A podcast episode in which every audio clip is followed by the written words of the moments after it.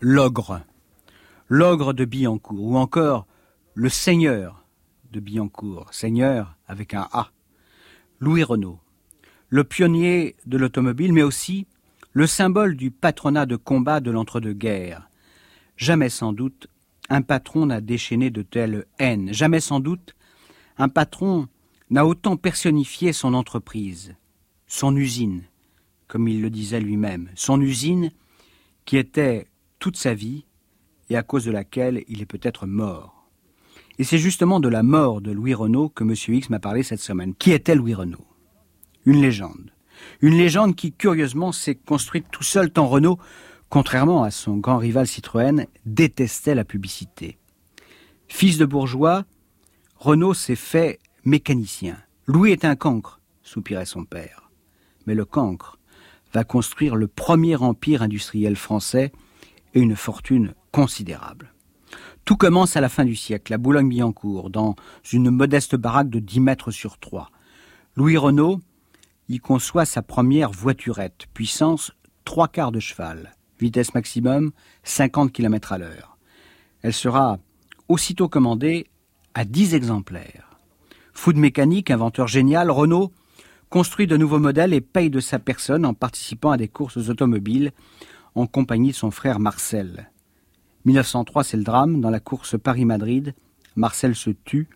Louis décide de ne plus jamais piloter et de se consacrer à ses automobiles. Très vite, la petite baraque de Billancourt devient trop étroite. Renault achète les terrains voisins, embauche des ouvriers par dizaines. Le patron est un tyran, mais on n'est pas trop mal payé chez Renault. Louis gagne de l'argent, beaucoup d'argent, et lorsque la guerre arrive, c'est déjà un homme riche. Les usines Renault vont fabriquer des obus, des camions, des tanks, et bien sûr, les fameux taxis de la Marne. Un historien écrit La guerre de 14 est arrivée comme une pluie bienfaisante après un orage sec. Elle freine la concurrence et fournit à tous les constructeurs une manne, les marchés militaires.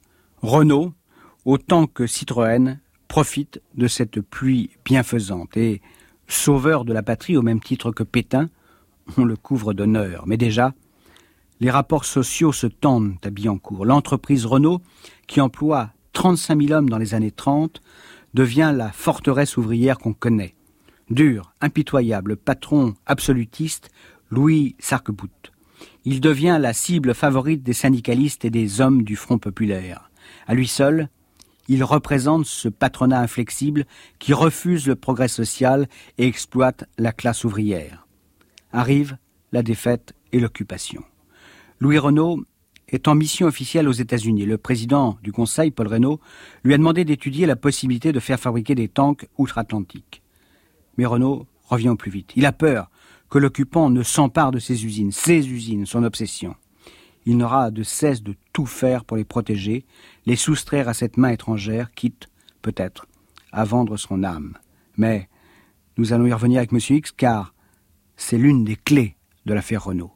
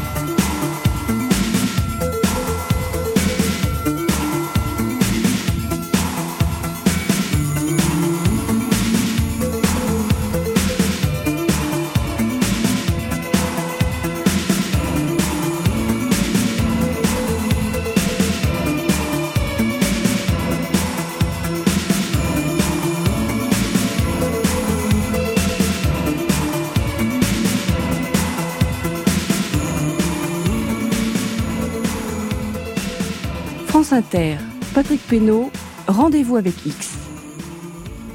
Autant vous le dire d'emblée, si je connais ce dossier, c'est qu'il a longtemps embarrassé le gouvernement français. Je pourrais même dire les gouvernements successifs de la France. Et pourquoi les, gouvernements successifs? Ben, Les circonstances troubles de la mort de Renault ont jeté un doute sur les conditions dans lesquelles a été opérée la nationalisation de l'entreprise.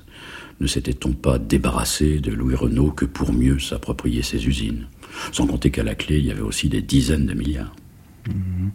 Et vous, là, vous avez été mêlé cette affaire? Oui, mais tardivement, quand il s'est agi, plus de 12 ans après la mort de l'industriel, de découvrir enfin la vérité. Je vous raconterai ça tout à l'heure. Ce que je puis vous dire, pour commencer, c'est que Louis Renault n'était pas un homme ordinaire. Ça, oui. Cet homme rigide et au fond assez extravagant avait une sorte de lien passionnel avec son usine. Passionnel, ça... Ben, L'usine, c'était tout pour lui. C'était sa vie, c'était sa maîtresse. Ah, vous n'exagérez pas un peu Ah, pas du tout. C'était la réalité. Rien n'était plus important que son entreprise. Une question là. Vous, l'avez connu? Non, malheureusement. Pourquoi malheureusement parce que Renault était forcément un type assez étonnant, même s'il devait être épouvantable à vivre. vous êtes sûr Louis Renault n'admettait pas la contradiction. Il avait toujours raison, puisqu'il était le patron. Mais il faut également savoir que ce patron de droit divin était aussi un grand timide. Et je me demande si ses coups de gueule, ses décisions abruptes et parfois injustes, n'étaient pas une façon de masquer cette timidité. Au reste, il ne faut pas oublier qu'il était affligé de bégaiement. Bégaiement. Oui, ça ne devait pas simplifier les rapports qu'il avait avec ses subordonnés. Et je crois même me souvenir qu'à la fin de sa vie, euh, Louis Renault avait, les plus grandes difficultés à s'exprimer. Hein. Exactement, il était partiellement atteint d'aphasie. Et quand il pouvait enfin parler, c'était une bouillie de mots et de phrases massacrées. Une véritable humiliation pour un homme qui se sentait progressivement diminué au point de ne plus pouvoir se faire comprendre mais qui entendait quand même rester le patron chez lui à tout prix. Mmh. Mais justement, avant d'évoquer, euh, on va y venir, hein, les, circonstances de la mort de Renault, venons-en au fond de l'affaire. Quelle a été son attitude sous l'occupation? C'est assez compliqué. Renault, je vous l'ai dit, ne pensait qu'à son usine. L'usine, c'est d'ailleurs, paraît-il, le dernier mot qu'il a prononcé avant de plonger dans le mmh, coma. C'est une légende, ça. Alors, Or, cette usine euh, représentait un objectif de premier plan pour les Allemands. À cause de, son potentiel industriel. Hein. Évidemment, les occupants avaient besoin de camions, ils avaient aussi des tanks à réparer et des tanks à construire. Les usines Renault, à l'évidence, pouvaient remplir ces tâches. Ça, Louis Renault l'a compris tout de suite. Et il a, il a eu peur qu'on ne saisisse son entreprise? Non, non, il a d'abord eu peur que les nazis ne le volent le vol, c'est-à-dire bah, La vraie richesse de l'entreprise, en dehors de ses stocks et de la compétence de son personnel, c'était ses machines-outils. Et les Allemands pouvaient très bien s'en emparer et les envoyer de l'autre côté du Rhin. Et ça, ça aurait été un véritable déchirement pour Louis Renault. Alors, il, a, il a tout fait euh, pour sauver ces machines-outils Il s'est battu pied à pied. Avec qui? Avec les Allemands? Oui, directement avec les Allemands. Et c'est ce qu'on lui reprochera plus tard. Parce que ces conversations directes avec les autorités allemandes pouvaient apparaître comme une manifestation d'intelligence avec l'ennemi. Mais comment euh, Avec quels arguments pouvait-il discuter avec les Allemands? Après avoir longuement hésité, euh, Renault s'est finalement retranché derrière la commission d'armistice. En effet, au terme de la convention d'armistice signée en juin 40, les occupants ne pouvaient exiger des usines françaises qu'elles fabriquent à leur profit des matériels militaires. Et les Allemands, enfin, se sont inclinés Bien sûr que non. Ils se sont purement et simplement emparés de deux ateliers et ils y ont fait réparer par le personnel de Renault les tanks qu'ils avaient subtilisés à l'armée française. Donc la résistance de Renault a été inutile, elle n'a pas abouti. C'est vrai. C'est vrai, oui, oui. Mais l'industriel avait au moins la satisfaction de ne pas voir ses usines démantelées, et pour lui, c'est ce qui comptait par-dessus mmh. tout. Donc, les Allemands saisissent deux ateliers hein, sur l'ensemble, mmh, et, les autres. Mais ils ont continué à fonctionner. Et qu'est-ce qu'ils ont produit? Essentiellement des camions, parce que les Allemands avaient interdit à Renault de fabriquer des voitures de tourisme. Mais des camions pour qui? Pour les Allemands? En principe, non. Ces véhicules étaient destinés au service public ou à des privés. Mais en réalité, ces camions, dès qu'ils sortaient des usines Renault, étaient saisis par les Allemands. Ah ben, ce qui revient à dire que, Renault travaillait pour l'occupant. Hein. et, oui, oui c'est la triste vérité, mais, mais une vérité qui m'oblige à dire que le nombre de camions livrés a été inférieur aux chiffres exigés par le comité d'organisation de l'automobile, c'est-à-dire par les Allemands. Et d'autre part, il faut reconnaître que Renault n'a pas fait exception. La plupart des industriels français ont participé, contraints ou pas d'ailleurs, à l'effort de guerre des nazis. Mais est-ce que, franchement, est-ce que Renault aurait pu refuser de travailler pour les Allemands? Naturellement. Il pouvait à tout moment partir, il pouvait passer en zone libre, fuir à l'étranger, mais il ne l'a pas fait parce qu'il était viscéralement attaché à ses usines. Sans doute aussi parce qu'il voulait donner du travail à ses ouvriers. J'ajoute autre chose qui dépeint bien le personnage. Quand on lui reprochait de gagner de l'argent avec les Allemands, il répondait cyniquement Et pourquoi voudriez-vous que j'en perde? Effectivement, oui.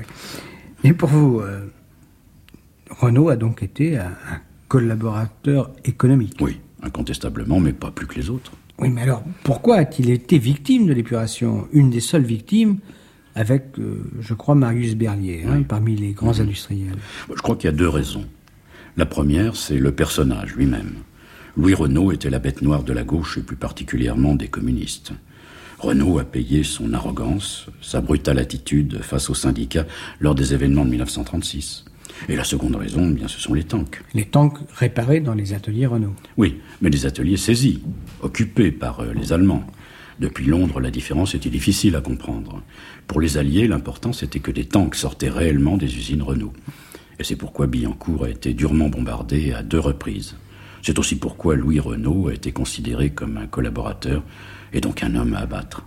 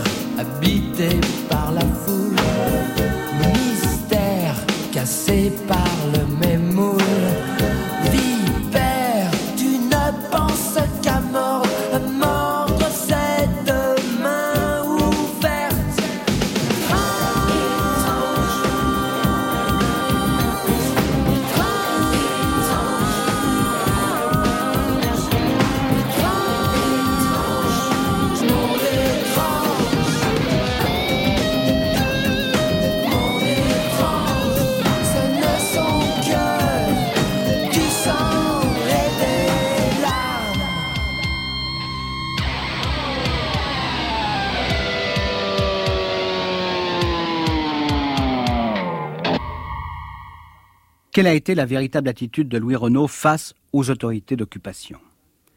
Le sujet est très controversé. Les Allemands voulaient que les usines Renault réparent et produisent des chars. Louis Renault n'y était pas favorable. Mais la pression de l'occupant était considérable et selon une biographie récemment parue aux éditions Plomb, l'auteur Emmanuel Chadot cite un expert commis à la libération par la Haute Cour de justice. Le 31 juillet 1940, face à ses interlocuteurs allemands, Renault aurait déclaré que si les autorités allemandes se chargeaient du montage des chars, il ferait tous ses efforts pour fournir le personnel, des cadres et donner tous les renseignements techniques nécessaires. Toutefois, Renault subordonnait cette collaboration un accord du gouvernement de Vichy. Or, à Vichy, justement, on ne semblait guère pressé de trancher une question aussi délicate, et on a laissé Renault se débrouiller avec les Allemands. Autre chose. Toujours d'après cette biographie très documentée. Le personnel des usines a joué un grand rôle dans cette affaire et a vraisemblablement refroidi les éventuelles tentations collaboratrices de Louis Renault. En effet, alors que les occupants adressent un véritable ultimatum à Louis Renault, une pétition circule dans l'entreprise. Les principaux cadres menacent de démissionner si les usines fabriquent ou réparent des chars pour l'armée allemande. Le résultat, ce sera cette astuce, la réquisition de deux ateliers où seront effectivement réparés et fabriqués des chars. Quand la libération arrive, Louis Renault sait-il tout de suite qu'il risque de graves ennuis? Naturellement. Donc c'est donc qu'il a conscience euh, d'avoir commis euh, de graves fautes. Ça, je n'en sais rien, mais il lui suffit en tous les cas de lire la presse de la résistance ou d'écouter Radio Londres pour savoir qu'il est l'une des principales cibles des libérateurs et qu'il est donc recherché. Alors, que fait-il? Il se cache. Encore une fois, se cacher, c'est reconnaître qu'on est coupable, non? Oui, je sais, ce n'est pas très malin, mais Renaud pouvait penser qu'il était important de laisser passer quelques semaines ou quelques mois. Le temps euh, de laisser la fièvre retomber? Et le temps de voir instituer un véritable état de droit. Combien de collaborateurs sont ainsi réapparus longtemps après la libération et ont échappé à une exécution sommaire? Oui, ça c'est tout à fait juste. Mais Renaud, où s'est-il caché? Dans un château qui appartenait à l'un des cadres de l'entreprise. Oui, mais alors il va sortir de sa cachette, alors pourquoi? Bah, Aujourd'hui encore, on ne sait pas très bien, mais moi je crois, enfin personnellement, que c'est à cause de son état de santé. Son état de santé Oui, je vous l'ai dit, Louis Renaud était malade, très malade. Et ça ne s'arrangeait pas. Donc il avait besoin de soins. Et il était difficile pour un homme aussi connu que lui de se faire hospitaliser clandestinement.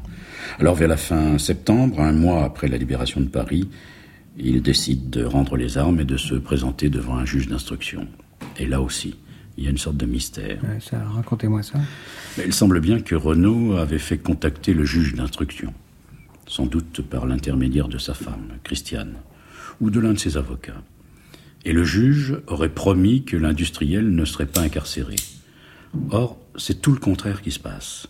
Dès qu'il se présente chez le magistrat, il est brièvement entendu par le juge en présence de ses avocats et il est immédiatement envoyé à la prison de Fresnes. Ça veut dire que le, juge n'aurait pas tenu sa parole Ou qu'il aurait subi des pressions. Allez savoir. Je ne veux pas me répéter, mais Renault, c'était tout un symbole. Il fallait faire un geste, un geste fort. Oui. Alors il est incarcéré. Oui. Mais étant donné son état de santé, on doit le conduire, non pas en cellule, mais à l'infirmerie. Hein. Oui. Enfin, je pense. Effectivement, il est conduit dans une cellule de l'infirmerie spéciale, mais sa détention va se passer dans les pires conditions. Et pour quelle raison? Une prison, ça n'est jamais très gai. Hein mais Fresnes, à l'époque, c'est l'horreur. On y entasse les collabos, euh, les vrais, enfin ceux qui sont supposés l'avoir été. Des types en civil, armés, font la loi.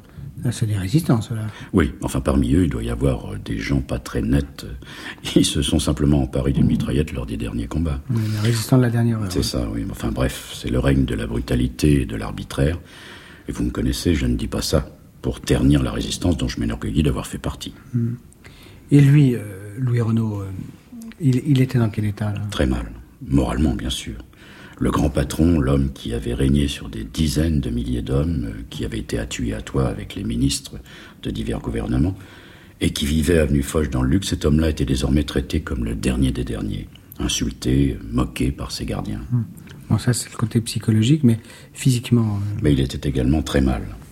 Il m'a été permis de rencontrer une infirmière qui s'est occupée de Renaud pendant les premiers jours de son incarcération. Elle m'a dit que l'industriel était physiquement très diminué et qu'il lui arrivait fréquemment de délirer. Mmh. Une précision. Renaud était seul en cellule Enfin, dans cette cellule, l'infirmerie spéciale. Hein Tout à fait, oui. Il était au secret et des gens armés montaient la garde en permanence devant sa cellule. Des gens armés. Que se passe-t-il ensuite alors? C'est la confusion la plus totale. Alors, que voulez-vous dire là? Eh bien, on se trouve face à des témoignages contradictoires. Un jour, un avocat voit Renaud avec un bandage autour de la tête. Aussitôt, il pense que Renaud a peut-être été battu, torturé. Oui, logique. Oui, ce que confirme un gardien. Mais le lendemain, un autre témoin déclare que Renaud ne porte aucun bandage. Un autre jour encore, un deuxième avocat jette un œil dans la cellule et découvre un homme prostré et agonisant. Alors que penser? Bah, Je ne sais pas. Enfin, ce qui est certain, par contre, c'est que Renaud semble réellement terrorisé et qu'on le change plusieurs fois de cellule, sans raison apparente. Et ce qui est certain aussi, c'est que lorsque Renaud quitte la prison de Fresnes, il est dans le coma. Oui, mais il y a quand même. Je pense qu'il y a quand même une explication à, tous ces faits contradictoires. Par exemple, dans une prison, il y a des registres. Est-ce que ces registres ont été vérifiés? Bien évidemment. Mais figurez-vous que le registre de l'infirmerie spéciale de Fresnes comporte une particularité. Les pages correspondant au séjour de Renaud ont été arrachées. Concluez vous-même. Il était tentant de penser que la vérité sur l'origine de la mort de Renaud se trouvait sur ces pages, et que les assassins avaient voulu détruire la preuve qui les accusait.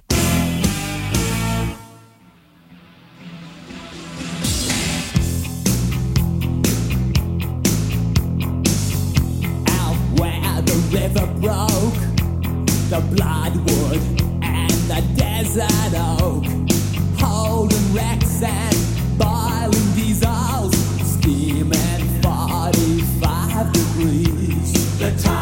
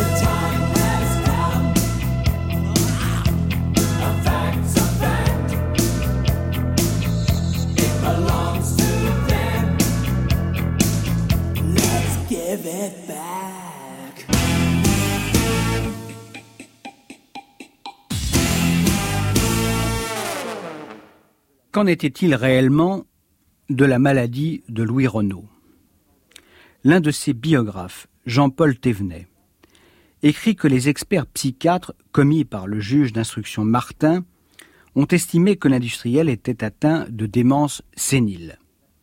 Un autre biographe que j'ai déjà cité, Emmanuel Chadot, précise lui que Renault était depuis le début de 1941 traité par un professeur de neurologie des hôpitaux de Paris pour troubles cérébraux.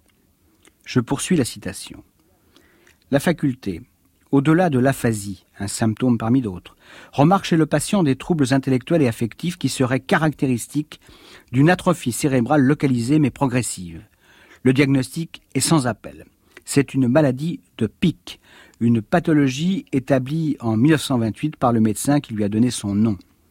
Les experts la définissent comme une forme de démence présénile, d'autant plus impressionnante qu'elle n'affecte pas la stabilité motrice du malade. Il peut donc continuer à marcher, à conduire, bref, à mener toute l'apparence d'une vie normale, mais plus épuisante, où le malade se meut dans un univers déphasé. Déjà, à cette date, l'état de Renault est considéré comme irréversible, et pour lui, l'automne de 1941.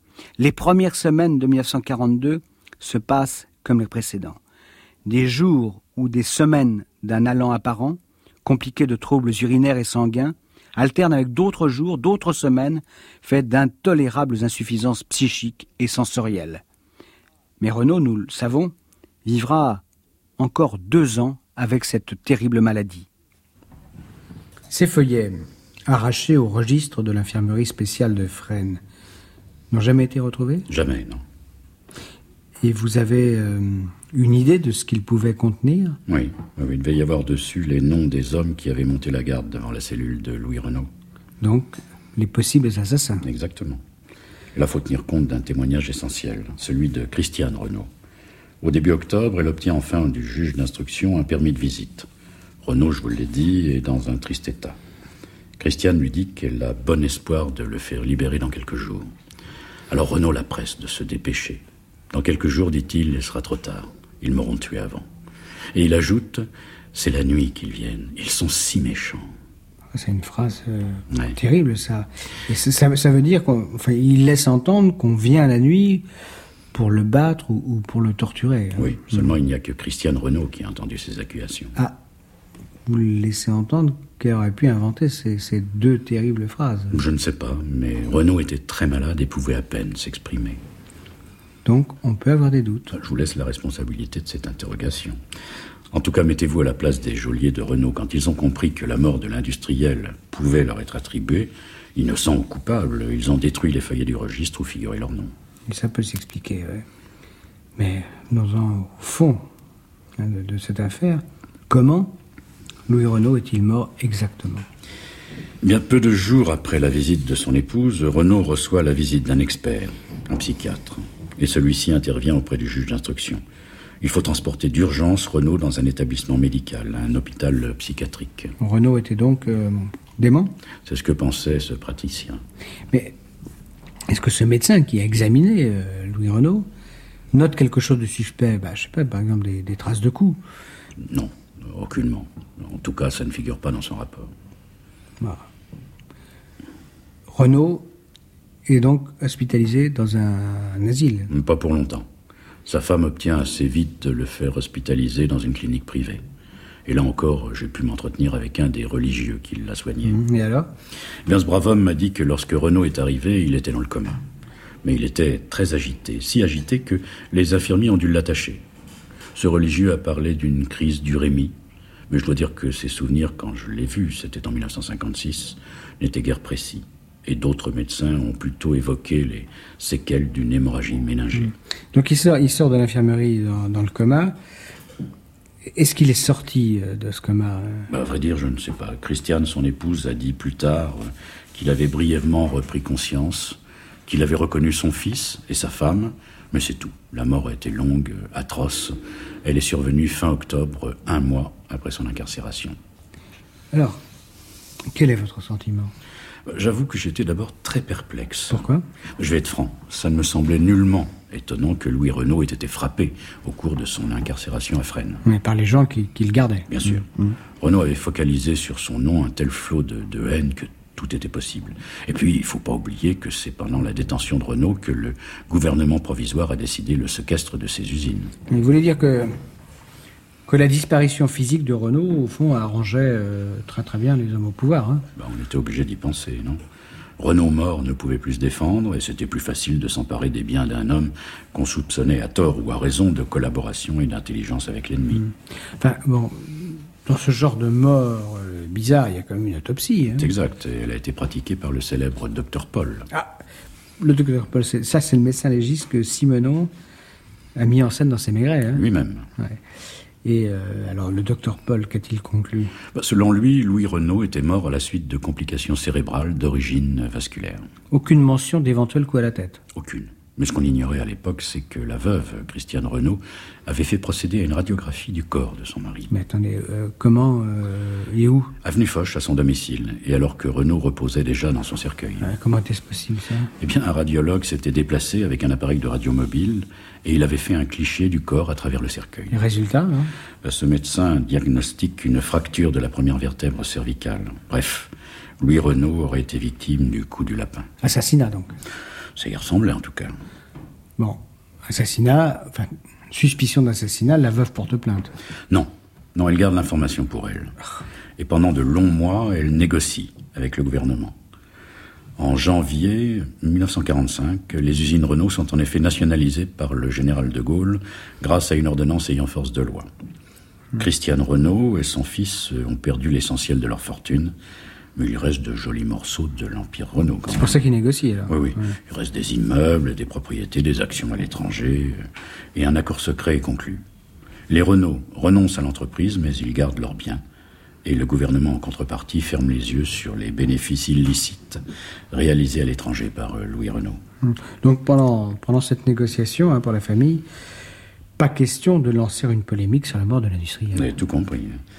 En 1949, donc la justice prononce un non-lieu quant à l'accusation de collaboration lancée contre Louis Renault. Et l'affaire forcément rebondit. Pas du tout. Ah non. Quelques années se passent encore et en 1956, enfin, Christiane Renault se lance dans la bagarre et dépose une plainte contre X pour assassinat. Et c'est là, si je vous ai bien entendu au début de cet entretien, c'est là que vous intervenez. Dans la coulisse, oui. Parce que je vous l'ai dit au début de cet entretien, l'affaire peut être grave. Si les usines Renault ont été confisquées, puis nationalisées, c'est parce que l'industriel a été soupçonné de collaboration. Mhm. Or, après le non-lieu de 1949, cette accusation ne tient plus. Et si en plus la thèse de l'assassinat est démontrée, cela risque d'avoir des conséquences considérables. Des conséquences euh, financières. Au premier chef, oui, d'autant que la régie Renault est en pleine ascension. Alors comment on s'en sort? Eh bien, dans cette affaire, comme dans toute affaire, il y a l'apparence et puis la réalité. L'apparence, ce sont d'abord les révélations de Madame Renaud, qui parle enfin des confidences que lui aurait faites son mari. Des confidences sur les, sur les gens, les méchants, là, qui viennent le frapper le soir. Oui, oui, oui. Madame Renaud, qui produit aussi la radiographie faite sur le corps de son mari et qui demande une contre-autopsie. Avouez que c'est très troublant. Et moi-même, j'ai douté. Un juge d'instruction est nommé, il refait l'enquête, il demande une nouvelle autopsie et rien aucune trace de fracture. il y a quand même la première radio, là. Oui, n'oubliez pas qu'elle avait été faite alors que Renault se trouvait dans son cercueil. Un cercueil en chaîne, doublé de zinc. Le médecin avait pu voir une fracture là où, dans la feuille de zinc, il pouvait y avoir un défaut. Bref, les médecins légistes qui ont procédé à cette nouvelle autopsie ont conclu à une mort naturelle. Et deux ans plus tard, le juge d'instruction a prononcé logiquement un non-lieu. Ça, ça vous a satisfait Oui et non. Bah, oui et non. À expliquer. Hein. Bah, je vous l'ai dit. Je suis à peu près persuadé que pendant sa brève incarcération à Fresnes, Louis Renault a été maltraité. Il aurait été plus juste de le reconnaître et de ne pas entretenir une suspicion qui dure encore jusqu'à aujourd'hui. Hmm. Mais je reviens à ce que je vous disais. L'apparence, c'était cette plainte, cette contre-autopsie, cette demande de réhabilitation de Renault demande qui, si elle avait abouti, se serait traduite par le versement à la famille d'un coquet dédommagement. Mais il y avait autre chose, hmm. la réalité. La réalité En vérité, cette affaire était d'abord politique. Madame Renaud, qui, entre parenthèses, avait été la maîtresse de l'écrivain collaborateur Drieux-La Rochelle, ah oui, fréquentait assidûment les milieux franquistes, a été consciemment ou pas manipulée. Ça, ça demande une explication. Eh bien, pour préparer l'opinion, pour donner plus d'éclat à sa thèse, l'assassinat donc de Louis Renaud, elle a envisagé de faire écrire un livre sur son mari. À qui s'adresse-t-elle d'abord? Un certain Georges Albertini. Ah Albertini, ça c'était un, proche de Marcel Déat. Oui, qui a été condamné à la libération, c'est ça, oui. Mais l'affaire échoue. Albertini se désiste. Elle fait alors appel à Lucien Combel, que j'ai connu, un écrivain condamné lui aussi au titre de la collaboration avec les nazis. Mhm. Combel écrit un très bon livre, mais Christiane Renaud juge que l'accusation n'est pas assez démonstrative et elle trouve un troisième écrivain, Saint-Loup. Ah, c'est celui-là aussi, je n'ai entendu pas, je l'ai pas connu, j'ai entendu parler, c'est un ancien de la LVF. Hein. Oui, oui Saint-Loup, c'est La Légion euh, des volontaires français, c'est ça, ceux qui ont combattu en Allemagne. Enfin, Saint-Loup, c'est un pseudonyme. En réalité, il s'appelle Marc Augier, et il a combattu sur le front de l'Est aux côtés des nazis. Hmm. commencez à y voir clair Oui, ce, ce, projet de réhabilitation était donc euh, une opération politique, enfin une une opération de nostalgique de Vichy, en oui, tout cas. Oui, oui. La mort de ce pauvre Louis Renault, au fond, n'était qu'un prétexte. Le vrai but, c'était de salir la résistance, de mettre en cause les nationalisations effectuées par le général de Gaulle, et donc d'affaiblir la République. 1956, ne l'oubliez pas, c'était aussi l'année du réveil de l'extrême droite et du triomphe du poujadisme. Et l'élection de Jean-Marie Le Pen. Exactement.